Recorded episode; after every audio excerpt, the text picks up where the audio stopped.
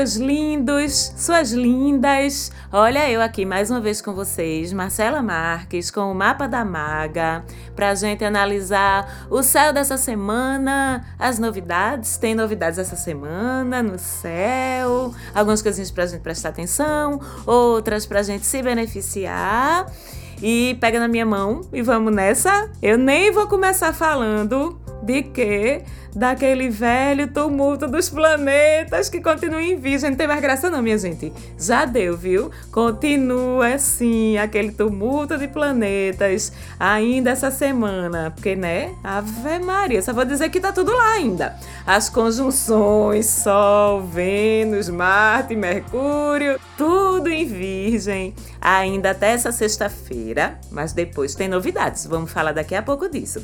E com isso, então, até sexta-feira, todo aquele processo, tá certo? Que eu já venho falando há algumas semanas: critério, análise crítica, organização, formalidade, protocolo, principalmente envolvendo as falas, as nossas conversas, as negociações, as iniciativas da gente em todos os âmbitos da vida, hum, as articulações das coisas na vida pessoal, na vida profissional, nos relacionamentos, continua na mesma vibe. Isso é muito bom para algumas coisas, né? Para o trabalho, para os estudos, para tomadas de decisão que envolvam critérios mais técnicos, mais práticos, mais objetivos. Tudo tem seu lado bom, né? O que fica um pouquinho mais árido mais seco é a coisa do relacionamento humano mesmo. Fica tudo com a aura um pouquinho mais reservada, mais contida, mais analítica, sabe? Vocês estão sabendo disso, já estão experimentando isso há algumas semanas, mas não se preocupem não que daqui a pouco a coisa vai começar a mudar. Bem bonitinho, bem legal. E, como eu sempre digo, tudo que o universo bate de um lado, minha gente, ele assopra do outro, né? Vocês não já perceberam isso também não? E aí eu aproveito para voltar a dizer que por causa dessa mesma energia de virgem, que alguns de vocês estão reclamando tanto, mas por causa dessa mesma energia, ficam estimulados também nossos cuidados com a nossa saúde, com a alimentação, com os hábitos que a gente quer mudar, que a gente quer interromper, com os cuidados médicos, essas coisas, sabe? Assim, de dia a dia, de rotina, de miudeza, entre aspas, porque saúde não é coisa miúda, é muito melhor que a gente pre previna do que, que a gente venha ter que resolver depois. Então aproveite aí esses últimos dias de tumulto em Virgem. Vá começar sua corridinha, sua caminhada, sua academia, seu circuito de bike, o que quer que seja que você curta fazer para movimentar seu corpo. Aproveite também para, sei lá, testar umas comidinhas mais saudáveis, uns suquinhos detox. Tire sua pressão, faça seus exames de sangue, tudo isso é é tão virginiano, minha gente, e fica favorecido no céu, porque essa energia de virgem é exatamente uma energia de cuidar de detalhes, de hábitos, de relação da gente com o nosso corpo, com a nossa natureza. Então, para aquelas pessoas que não têm uma natural inclinação para isso, esses últimos dias de, entre aspas, tumulto em virgem vão ainda favorecer essas iniciativas. Também aqueles aspectos mais chatinhos de que eu falei da semana passada ainda rola um pouquinho ao longo dessa semana. Júpiter continua em quadratura com todos esses planetas que estão aí tão contidos dentro dessa cerca virginiana, né, do controlado, do certinho, do agendado, do planejado. E a gente aqui, principalmente nós, dos agitadíssimos signos de ar, eu me incluo porque eu sou de aquário, como vocês já sabem. E vocês aí, dos eletrizados, signos de fogo, com essas quadraturas, a gente já vai ficando agoniado, menina. Com tanto controle, com todo mundo tão exigente, tão crítico, tão criterioso, tão cheio de pra que isso. Mas calma, porque um vai suavizando o outro, não é? E a gente aproveita, como eu sempre digo, para tirar disso o melhor que a gente puder. Principalmente quem não é naturalmente tão organizado, quem não é naturalmente tão sistemático assim pode usar essas energias que estão disponíveis. É como se você tivesse uma bacia energética de um produto que você não tem em casa, mas ela aparece na tua porta.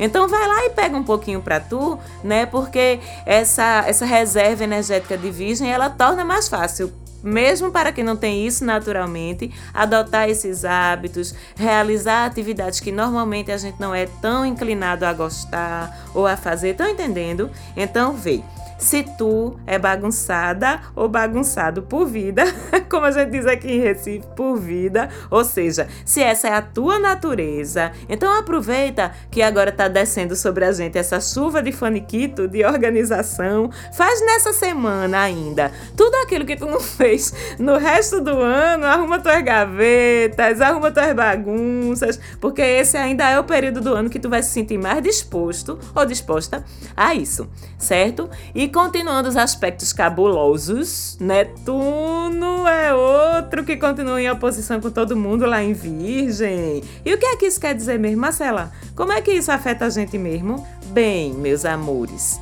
ficamos divididos entre essa prática do dia a dia, essas pequenas necessidades da rotina, necessidades do trabalho, tudo isso chamando a gente de um lado, puxando a gente de um lado, e do outro lado, Netuno entra com aquela vontadezinha de, na verdade, a gente se recolher um pouquinho mais, ficar um pouquinho em posição fetal, sabe? Recolhido, afastado do mundo, sonhar um pouquinho mais, dar um pouquinho mais de asas a essa imaginação que vem sendo tão contida nessas últimas semanas pela gaiola entre aspas, de virgem, de ficar em contato com as coisas assim, mais subjetivas mesmo. Sai um pouquinho desse mundo que está muito concreto nessas últimas semanas. Mas é oposição, tá certo? Então a gente precisa ter cuidado nas distrações, porque com essas oposições a cabeça pode ficar um pouquinho no mundo da lua. Outra coisa é que a gente fica meio sem umas crises de identidade rolando, sabe? Meio sem a gente saber bem quem a gente é, sem saber bem o que é que é real, o que é que é fantasia, o que é que é ilusão,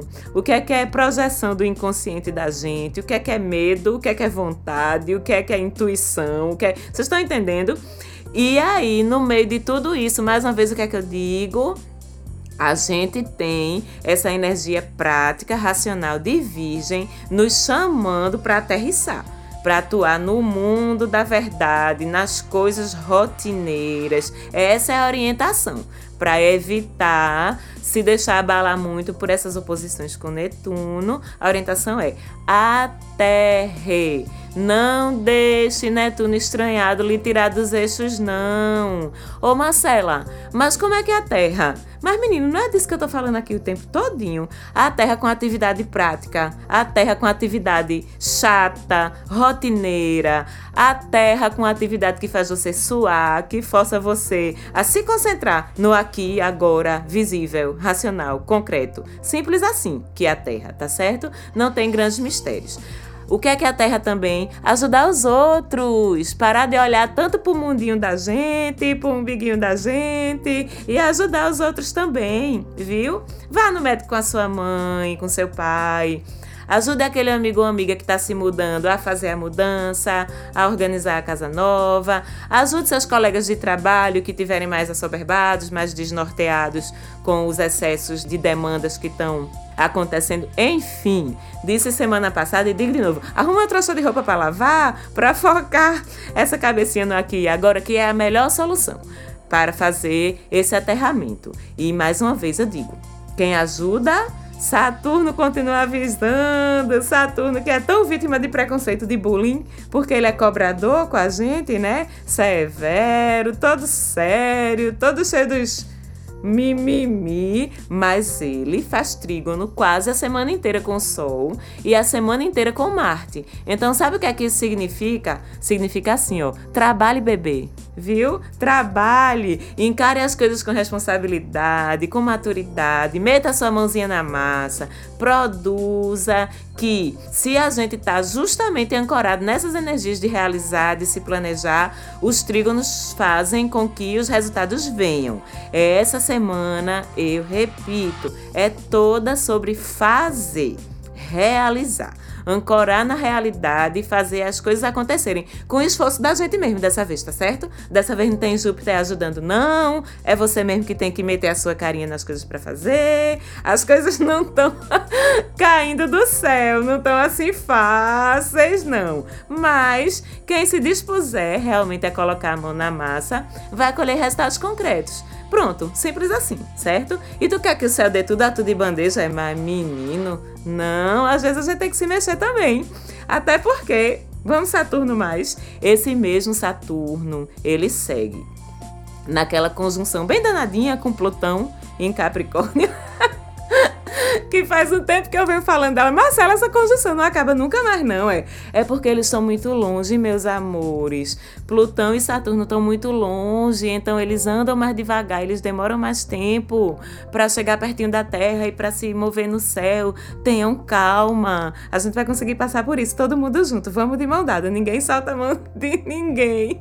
Mas, menina, eu vou até dizer, viu? Eu vou mentir, não, eu vou confessar a vocês que eu tô sentindo um pouquinho de pena de vocês do eixo Câncer Capricórnio, porque esses últimos meses têm sido pesados, viu? A gente também sente, todo mundo de todos os signos sente sim, mas vocês sentem mais, porque essa movimentação tá ocorrendo no eixo do céu que interliga esses dois signos, Câncer, Capricórnio. Os bichinhos de Capricórnio tudo segurando a onda de Saturno e Plutão dentro do seu signo. Não tem aquele bonde pesadão? Pronto, Isa. Saturno e Plutão é o bonde pesadão.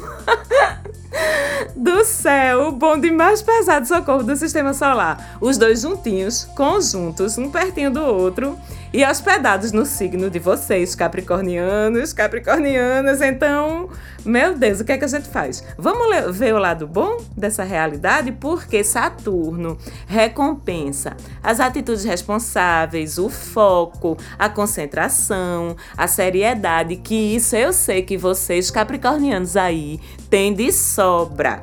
E calma, mesmo com as crises que eu sei que Plutão está desencadeando para vocês aí do eixo Câncer Capricórnio e ainda mais para as pessoas que são de Capricórnio, porque isso acontece dentro do signo de vocês. Mesmo com essas crises de Plutão, vocês precisam saber que no âmago mesmo dessas crises estão as percepções profundas sobre o que vocês precisam mudar na vida de vocês, o que vocês precisam mudar, o que a gente precisa mudar. Então, em vez de resistir, em vez de se desesperar, vamos observar o aprendizado que tem nisso? O que é que vocês ainda não enxergaram? O que é que eu ainda não enxerguei? O que é que todo mundo ainda não enxergou, mas que é preciso mudar? Ao que é que a gente ainda está resistindo? A que mudanças? Isso tudo são os questionamentos de Plutão, tá certo? A que responsabilidades a gente precisa assumir e a gente ainda não está encarando? Bom, são perguntas aí que ficam no ar para vocês se fazerem, mas eu preciso dizer que quando a gente se entrega ao fluxo do universo, tudo fica mais fácil, tá certo? Agora, a gente tem que fazer a parte da gente também. Tem hora que chega naquele famoso livre-arbítrio. O universo, às vezes, coloca o caminho nos pés da gente, aponta a direção com flechas, setas neões, assim, ao nosso redor, as sirenes de ambulância, eu, eu, eu, ressoando para chamar nossa atenção, mas livre-arbítrio, tá certo? O universo não vai empurrar a gente, não. A gente tem que dar o primeiro passo, tem que assumir as responsabilidades. Ainda assim, a gente tem que estar com os ouvidos abertos para ouvir, os olhos abertos para ver, não é? Porque muitas vezes as coisas não se resolvem sozinhas. Reflitam sobre isso. Que responsabilidades vocês estão precisando assumir? Que coisas da sua vida você sabe que você está precisando mudar, mas ainda não teve a coragem? Hum, minuto de silêncio para a gente pensar sobre isso. Seja sincero com você, vá, que aí nesse caso Plutão e Saturno vão ajudar você sim, mas precisa desse olhar, dessa autorresponsabilidade. Eita, suspiro, Marcela, essas puxão de orelha que tu dá às vezes. Mas, minha gente, precisa, né? Porém, vamos nos acalmando, porque quando chegar no sábado dessa semana, já tem novidade. E aí vem um alíviozinho, tá certo? Porque nesse dia a gente tem dois dos planetas pessoais. Vocês lembram, planetas pessoais são aqueles que mexem mais com a gente, porque estão mais perto da Terra. Dois planetas pessoais vão deixar o signo de Virgem e vão entrar no amorzinho, que é o signo de Libra. Ah, meu Deus, adoro Libra, signo de ar, como o meu Aquário. E eu já estou pressentindo vocês tudo falando aí, começando a falar mal que Libra é isso, que Libra é aquilo, que Libra é indeciso, que Libra é em cima do muro, que Libra nem se compromete, nem se descompromete com nada. Calma, que não é assim não, viu? Estamos próximos de virar ciclo solar, do Sol sair de Virgem e entrar em Libra. Então, semana que vem vai ter um programa especial sobre Libra. Mas agora, o que eu quero dizer é que com Mercúrio e Vênus em Libra, a gente já vai dar uma suavizada importante, boa, nesse protocolo todo de Virgem. Porque Libra, Libra é o signo da harmonia, da conciliação, do cuidado com o outro, da delicadeza. Olha que lindo, da diplomacia na fala, da diplomacia nos gestos, do se encontrar a si mesmo através da relação com o outro, com o par. Estão entendendo como muda a vibração? E esse é justamente o tempero que a entrada de Vênus e de Mercúrio em Libra vai dar a partir de agora na nossa fala, na nossa argumentação, nos nossos relacionamentos. Vênus em Libra, aliás, está super à vontade, espalhadinho na sala de casa, porque ele é o regente desse signo. E essa Vênus em Libra, minha gente, é posição, sabe de quê? Posição do amor eterno, de casamentos, de uniões afetivas sólidas, duráveis, ricas mesmo. Essa Vênus também favorece tudo que é belo, tudo que é da estética, artistas visuais, artes visuais, escrita, enfim. Tudo isso aí que mexe com beleza, com estética, com o que é agradável aos sentidos, porque a deusa Vênus, que nomeia o planeta, governa sobre tudo isso. Então nós ficamos todos mais inspirados, mais sensíveis para essas manifestações de beleza na vida da gente, ao nosso redor. Nossos olhos se abrem um pouquinho mais para o subjetivo. É uma posição de Vênus bem bonita, bem bonita mesmo. E já Mercúrio em Libra, vocês lembram que Mercúrio é a forma como a gente se comunica, como a gente interage com o mundo? Mercúrio em Libra é o próprio conciliador, diplomata, negociador, conselheiro. E o melhor disso é que ele faz isso com muita justiça, com cuidado, no esquema ganha-ganha, sabe? Preocupado com todo mundo, com soluções que sejam boas para todos. É diferente, por exemplo, de um Vênus em Leão, que pensa primeiro em si, de um Vênus em Virgem, que pensa primeiro no outro. O Vênus, o Mercúrio em Libra, ele iguala. Vocês estão entendendo? Então esse Mercúrio ele favorece boas soluções em disputas, em conflitos de qualquer nível, em qualquer âmbito da tua vida. Ele favorece cuidado, sabedoria nas falas, nas suas argumentações, enfim. Mercúrio mais Vênus em Libra é um sopro, minha gente, de alívio, de brisa fresca na carinha da gente depois dessas semanas virginianas, que foram importantes. Tu tem seu momento, mas vamos combinar que ficou puxado, não foi? Agora já começa a dar uma aliviadazinha. Hum, e para terminar a nossa conversinha de hoje, vamos ver a lua, porque ela tá crescente até sexta, crescente e cheia total. Desde a madrugada da sexta para o sábado, entra no domingo cheia. Enquanto ela está crescente, vocês já sabem, botar a mão na massa. Produtividade, lembrando que alunação ainda é uma alunação de virgem, né? Para que a gente possa colher os frutos desse trabalho todo, dessa produtividade toda, dessa organização toda que rolou esse mês. E na lua cheia, vocês sabem que a gente colhe os frutos. Então, na lua cheia, tudo tende a se expandir. Os lugares enchem, lotam, festa, show, bar, isso enche e lota, mas também a nossa cabeça enche e lota, nossos sentimentos enchem e lotam, assim como a lua. O movimento é esse. No sábado, ela está cheíssima em peixes. É uma lua que eu sempre falo aqui também, porque eu gosto muito dessa lua cheia em peixes, porque é aquela lua da bruxa, vocês lembram que eu sempre falo disso? O que é que fica em alta com essa lua cheia em peixes? Intuição, telepatia, comunicação com a espiritualidade, com o invisível, tudo fica em alta nesse dia de sábado com essa lua cheia.